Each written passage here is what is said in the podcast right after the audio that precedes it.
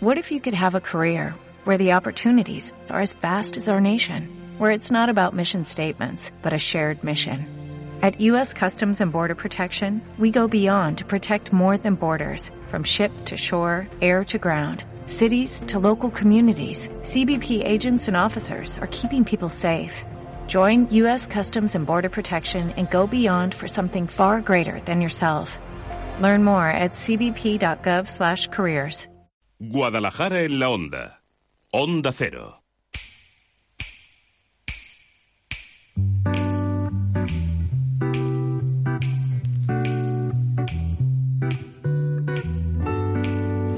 Sintonía habitual de un escaparate que se abre en una casi casi tarde ya de lluvia.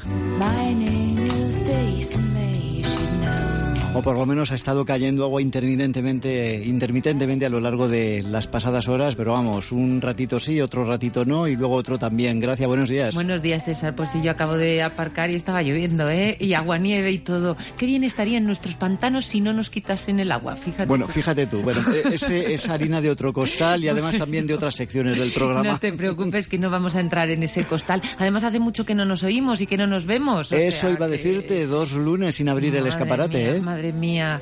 Bueno, pero lo, traemos de lujo porque tenemos invitado aquí que no está al otro lado del teléfono. Traemos un escaparate que vamos a hablar de teatro, que es una cosa que siempre nos Qué gusta. bonito. Muy bonito. Y además vamos a hablar de una temática que a mí me parece también muy bonita, que es sobre los abuelos. Los abuelos que son esa figura familiar tan importante y que en la actualidad ha cobrado un gran protagonismo en, en la crianza. Se han redefinido los parámetros de lo que significa ser abuela o ser abuelo hoy en día. No sé tú, pero yo lo veo con respecto a lo que éramos de niños, ¿no? Abuelo, teatro, abuelos actores, abuelos autores no, o qué? Esto nos lo va a explicar. Abuelos personajes. No, ahora nos lo va a explicar Arturo Martínez. Arturo Martínez, que está con nosotros aquí, es actor y dramaturgo novel, porque está, que va a estrenar, es su primera obra, su ópera prima, se titula Abuelos esclavos. Es el título de la obra y tiene por temático esto, los abuelos. La va a estrenar, como digo, este domingo, el próximo domingo, día 15 de abril, en Valdenuño Fernández, eh, a través de la asociación Las Vilanas, que ahora nos va a contar más adelante también por qué este vínculo, porque no es el primer actor que No. estrena ahí en Valdenuño. O ¿Y sea qué, que, qué se cuece en Valdenuño? que se cuece en Valdenuño. Pues todo esto se lo vamos a preguntar a Arturo. Buenos días, Arturo. Hola, buenos días. ¿Qué tal? ¿Qué, se cuece en Valdenuño? Pues- Que se nos está convirtiendo en el municipio teatral de la provincia, ¿verdad? En el Broadway de, de Guadalajara. Sí, es verdad. Pues fíjate que en Valdenuño no hay teatro. Eh, realmente eh, las Vilaneras eh, son una asociación cultural de, de Valdenuño que tenían un local pequeñito y que allí a- a- lo han habilitado a modo de teatro con una capacidad para 80 personas, o sea que hay que apuntarse para ir al teatro en Valdenuño. Pero cuando se estrenó la obra de, de mi compañera, de Begoña, Que también hablamos con ella Sí. aquí en el escaparate. Sí. demasiado peso en la mochila, si no demasiado peso recuerdo en la mal. mochila. Mm. Pues la verdad es que encontramos un, tan buena acogida que, que me dieron ganas de estrenar la mía también allí y a través de una compañera que vive en Valdenuño y que también pertenece a la Asociación de las Vilaneras, pues conseguimos que nos facilitaran también el estreno este próximo domingo. Cuando hablas de compañeras hay que aclararle a nuestros Ah. oyentes que te refieres a compañeras de un- unos estudios superiores Sí. de dramaturgia que está realizando en Alcalá de Henares, ¿verdad? Eso es, en la Escuela Generación Artes, eh, Rodrigo Puertas eh, mm, está llevando desde hace ya tres años, porque yo ahora estoy en tercero, una diplomatura de arte dramático al que también está asistiendo esta, esta compañera.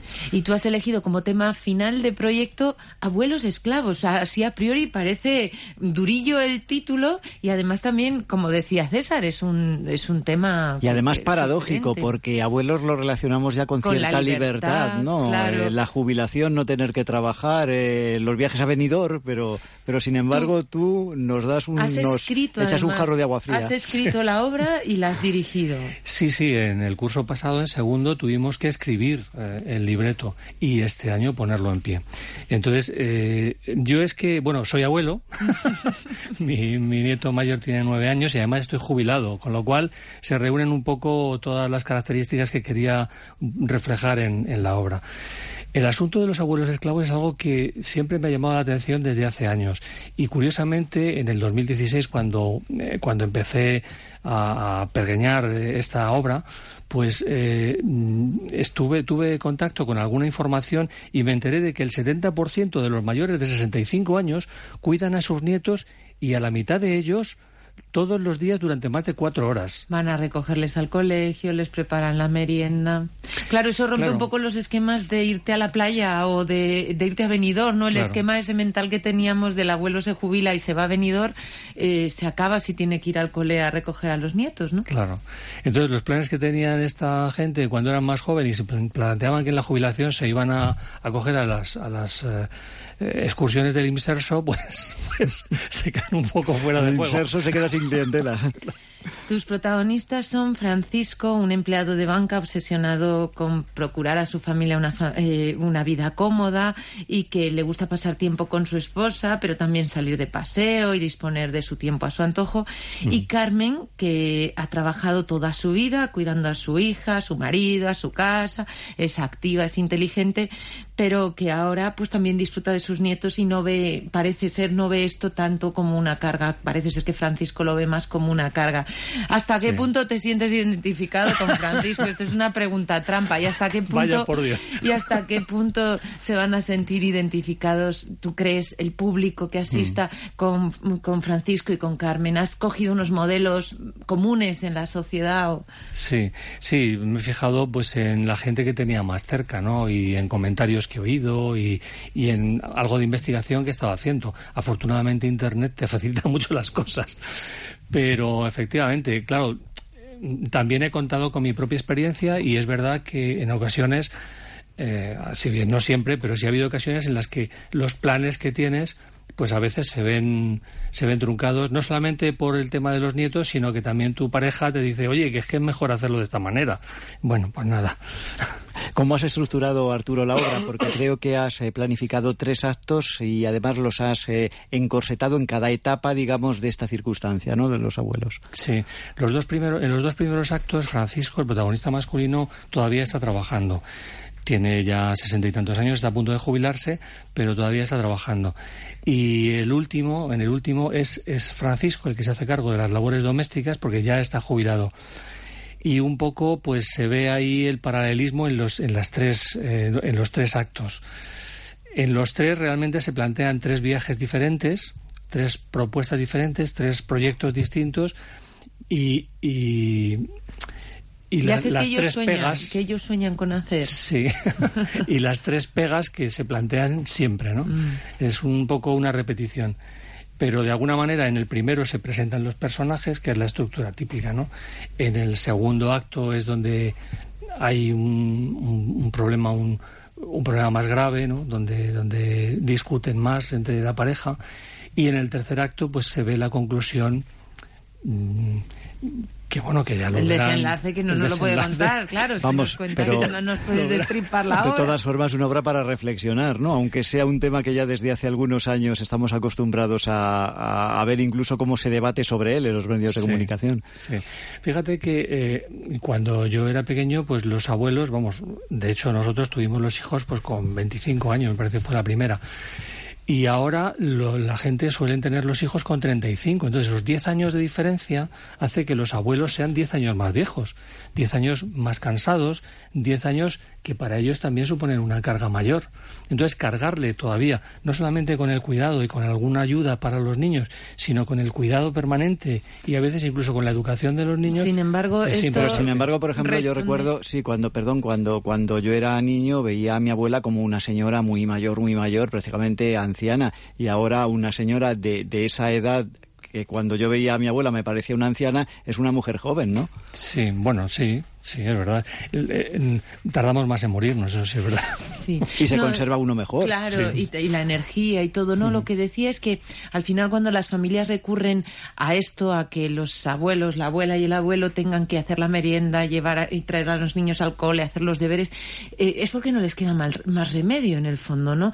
Yo creo que, eh, no sé, en tu enfoque hay también un cierto tono de denuncia social por, el, por, por esta situación de, de- de mala conciliación familiar que obliga a las familias a tener que poner esa carga en los abuelos, porque yo creo que si preguntas a esas madres o padres que dejan la carga a los abuelos también se sentirán culpables. Tampoco creo que es una situación que les agradará, sí, ¿no? Sí, sí, sí. Hmm. De hecho, eh, de esta obra el año pasado hicimos una lectura. Hmm.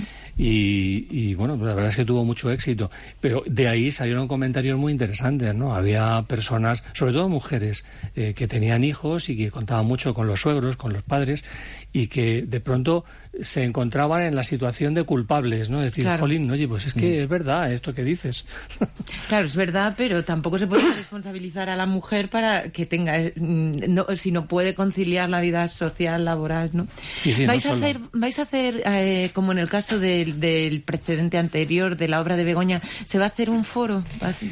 Pues yo quisiera, no con este mismo formato, pero sí que cuando termine la obra, que los actores eh, y todo el equipo, vamos, bajemos al patio de butacas y, charlemos y aclaremos todos los... Pues nos estamos quedando sin tiempo, pero no, ahora que has mencionado a los actores, no quiero despedirme sin que los mencionemos. La protagonista es Beatriz Ortega, que además también aquí la conocemos del Tenorio Mendocino, es, es, una figura aquí en Guadalajara, y una estrella, una estrella de televisión, Javier Páez. Javier Páez. Bueno, nos vas a tener que traer a Javier un día para que hablemos con él y nos cuente el, el pedazo caché que le has tenido que pagar, ¿no? Sí, no veas.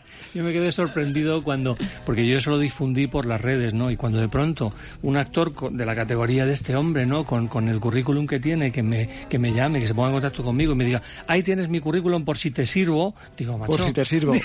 Qué humildad, ¿eh? Digo, jolín, digo, por supuesto, vente, digo, pero bueno, tú sabes que esto es gratis. Pues nada, pues el domingo en las Vilaneras, en Fernández, que la gente eh, contacte, lo busque por internet, se inscriban y que tengas mucho éxito, como en teatro se suele decir, mucha mierda. Muchas gracias. Gracias, Arturo. Gracias, al próximo lunes. Hasta el lunes, César.